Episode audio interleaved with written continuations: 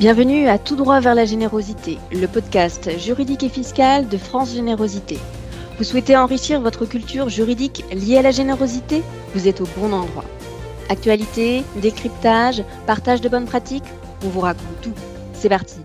Bonjour à tous, je suis Sarah Vertaille, directrice juridique et fiscale de France Générosité. Bonjour à tous, je suis Anouk Marchalan, collaboratrice juridique chez France Générosité.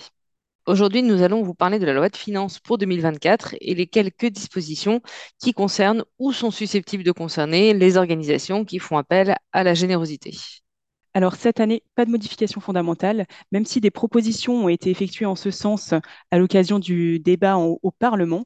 Il n'y a pas de modification des taux de réduction d'impôt au titre des dons, ni de modification des plafonds de dons, et il n'y a pas non plus de suppression des avantages fiscaux pour les organisations reconnues coupables de la commission de certaines infractions. Les différents points que nous allons vous présenter ne révolutionnent pas le secteur. Commençons donc par ce qui concerne le régime du mécénat.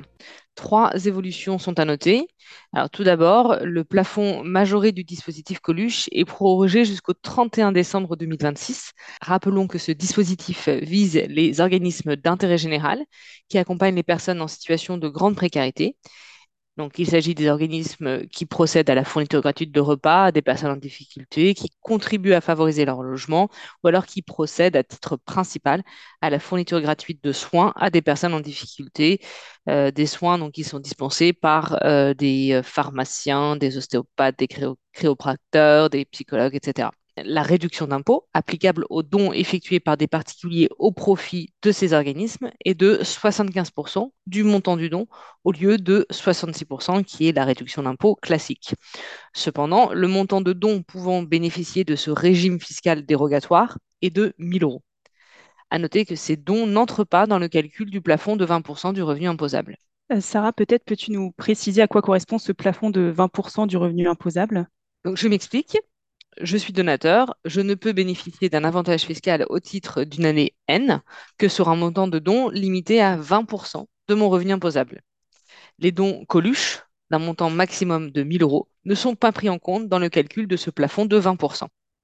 À noter également, si le montant de dons dépasse les 1000 euros, la réduction d'impôt appliquée est de 66%, donc la situation normale. Merci beaucoup pour cette précision, Sarah. Quelles sont les deux autres évolutions apportées par la loi de finances pour 2024 s'agissant du régime du mécénat? Alors, la deuxième modification au régime du mécénat concerne donc les dons effectués au profit de la Fondation du patrimoine pour financer les travaux euh, des édifices religieux. Ces dons sont favorisés par une réduction d'impôt exceptionnelle de 75% du montant du don, dans la limite de 1000 euros, dans les conditions que nous venons d'évoquer. Donc, ils sont favorisés temporairement. Cette réduction d'impôt exceptionnelle de 75% du montant du don s'applique aux dons effectués entre le 15 septembre 2023 et le 31 décembre 2025. Cette réduction d'impôt s'applique sous certaines conditions. Tout d'abord, les édifices en question appartiennent à une personne publique et non pas, par exemple, à une association culturelle. Les édifices en question sont situés dans les communes de moins de 10 000 habitants en France métropolitaine et de moins de 20 000 habitants dans les communes d'outre-mer. La troisième et dernière modification pour ce qui concerne le régime du mécénat est l'élargissement du champ des organismes d'intérêt général éligibles au mécénat des entreprises et des particuliers.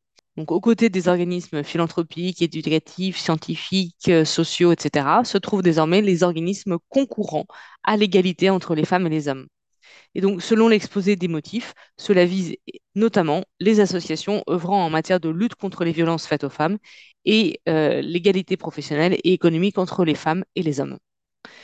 Évidemment, nous nous réjouissons que cette cause soit officiellement reconnue d'intérêt général. On regrette toutefois qu'il faille passer par la loi pour indiquer à l'administration fiscale ce qui est dans le champ de l'intérêt général et ce qui ne l'est pas. Au-delà des trois évolutions que nous venons de voir relatives au régime du mécénat, y a-t-il d'autres dispositions de la loi de finances pour 2024 qui sont susceptibles de concerner les organisations qui font appel à la générosité? Alors oui, poursuivons donc notre décryptage de cette loi sur les sujets de fiscalité locale concernant notamment la taxe d'habitation et la CVAE. Alors tout d'abord, pour ce qui concerne la taxe d'habitation, désormais dénommée taxe d'habitation sur les résidences secondaires et autres locaux meublés non affectés à l'habitation principale. Rappelons que cette taxe est due sur les locaux meublés occupés par des sociétés, des associations ou des organismes privés qui ne sont pas soumis à la cotisation foncière des entreprises au titre de leurs locaux meublés conformément à leur destination et occupés à titre privatif. La loi des finances pour 2024 autorise désormais les collectivités à exonérer de taxes d'habitation certains organismes d'intérêt général pour la partie revenant à ces collectivités. Alors, tu parles de certains organismes d'intérêt général. Quels sont les organismes qui sont concernés et les locaux aussi qui sont concernés par ces dispositions? Alors, s'agissant des organismes concernés, la nouvelle loi vise les œuvres ou organismes d'intérêt général, les fondations ou associations reconnues d'utilité publique, les fondations universitaires et les fondations partenariales. Sont exclus les fondations d'entreprise. S'agissant des locaux, donc sont visés en pratique les bureaux et salles de réunion. Donc, si je remplis ces deux critères, mon organisation, elle sera exonérée de taxes d'habitation Attention, cette exonération n'est pas automatique, mais nécessite une délibération de la collectivité au plus tard le 30 septembre de l'année précédant l'année d'imposition, délibération qui doit être notifiée à l'administration fiscale au plus tard le 15 octobre. Cette délibération est générale, donc elle bénéficie à tous les organismes qui remplissent les conditions que nous venons d'évoquer et sur tous leurs locaux imposables.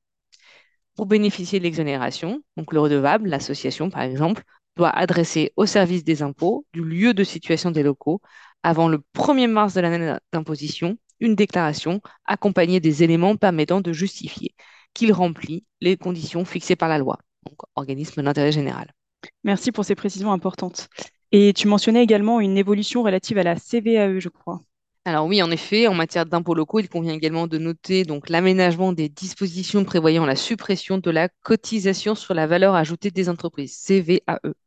Cet impôt peut être dû par les organismes qui exercent à titre accessoire ou dans, dans des entités dédiées des activités lucratives soumises aux impôts commerciaux.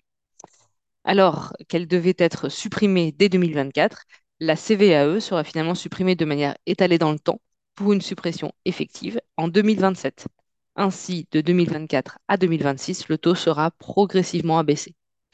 En revanche, les redevables de la cotisation minimum, à savoir 63 euros, en sont exonérés à compter de 2024. À noter enfin, en termes d'imposition locale, la hausse du versement mobilité ou versement transport pour Paris et la Petite Couronne. Et les organisations qui font appel à la générosité du public sont concernées par cette disposition? Pour rappel, sont assujettis au versement transport les personnes physiques ou morales, publiques ou privées, qui emploient au moins 11 salariés en Île-de-France. Sont exonérés en revanche les associations intermédiaires et les associations et fondations reconnues d'utilité publique dès lors qu'elles exercent une activité à caractère social, ce caractère social étant strictement défini. Le versement transport est égal à un pourcentage des salaires. Ce pourcentage est fixé par Île-de-France Mobilité et varie selon que l'employeur est situé à Paris ou la Petite Couronne, donc Haute-Seine, Seine-Saint-Denis, Val-de-Marne, ou d'autres départements, dans les limites donc fixées par le Code général des collectivités territoriales. Et quels sont donc les impacts de la loi de finances sur ce versement transport?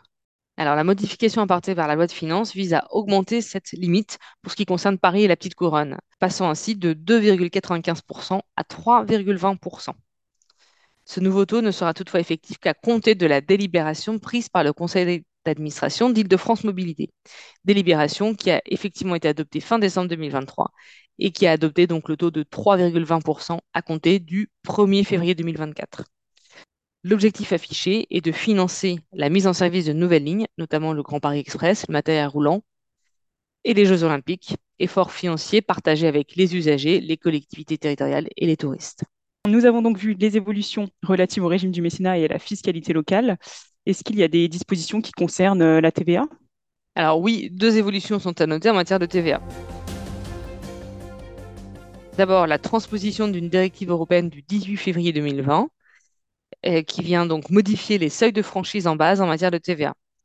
Pour rappel, donc les assujettis à la TVA bénéficient d'une franchise de TVA qui les dispense donc du paiement de cette taxe lorsque leur chiffre d'affaires est inférieur à un certain seuil selon le type d'activité. Certains organismes d'intérêt général qui développent des activités lucratives peuvent bénéficier de cette franchise. Ainsi, ne sera pas redevable de la TVA au titre de l'année N l'assujetti dont le chiffre d'affaires de l'année N-1 est inférieur à 85 000 euros au lieu de 91 900 aujourd'hui, pour les activités de vente de biens corporels, de vente à consommer sur place ou de fourniture de prestations d'hébergement, ou alors inférieur à 37 500 euros au lieu de 36 800 aujourd'hui, pour les autres activités de prestation de services. Ces nouveaux seuils, qui seront fixes et ne seront donc plus actualisés de manière triennale, seront applicables à compter du 1er janvier 2025. Autre sujet TVA, la facturation électronique. Donc la loi de finances pour 2024 modifie encore le calendrier d'entrée en vigueur des obligations liées à la facturation électronique.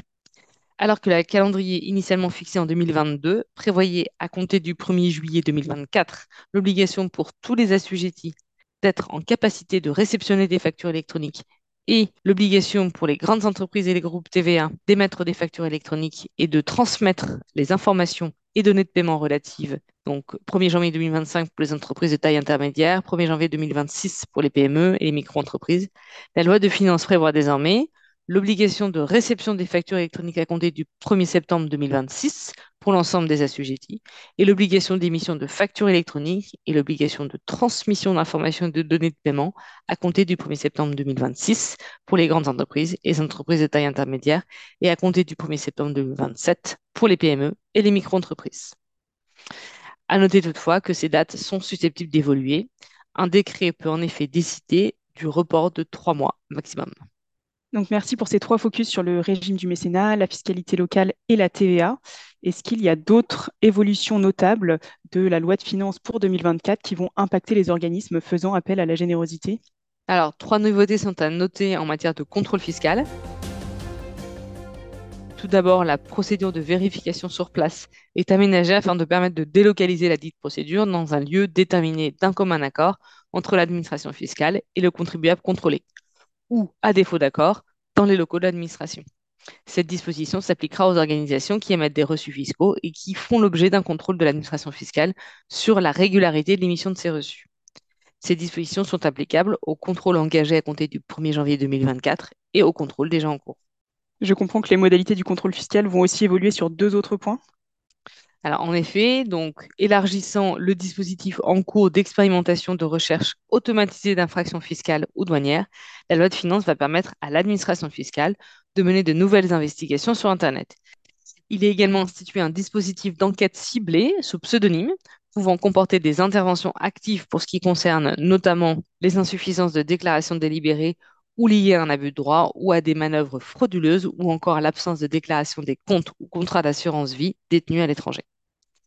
Enfin, la loi de finances facilite le recours par l'administration fiscale à des visites domiciliaires, par exemple lorsqu'il existe des présomptions qu'un contribuable souscrit des déclarations inexactes en vue de bénéficier de crédits d'impôt prévus au profit des entreprises passibles de l'impôt sur le revenu ou sur les bénéfices.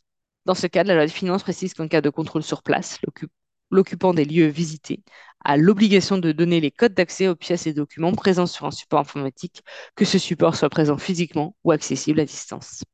De manière plus générale, en termes de budget, qu'est-il prévu pour le monde associatif? Alors oui, on en termine avec cette présentation de la loi de finances pour 2024 en vous apportant des précisions sur ce budget affecté au monde associatif.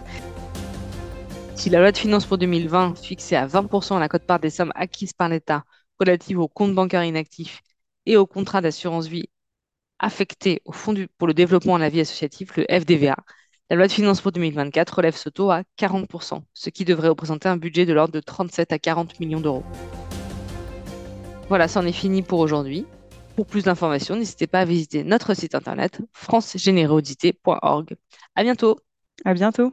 Merci d'avoir écouté ce podcast. Retrouvez sur notre site francegénérosité.org toute l'actualité juridique et fiscale du secteur de la générosité et sur l'espace membre des fiches pratiques des études et d'autres ressources complémentaires. À bientôt!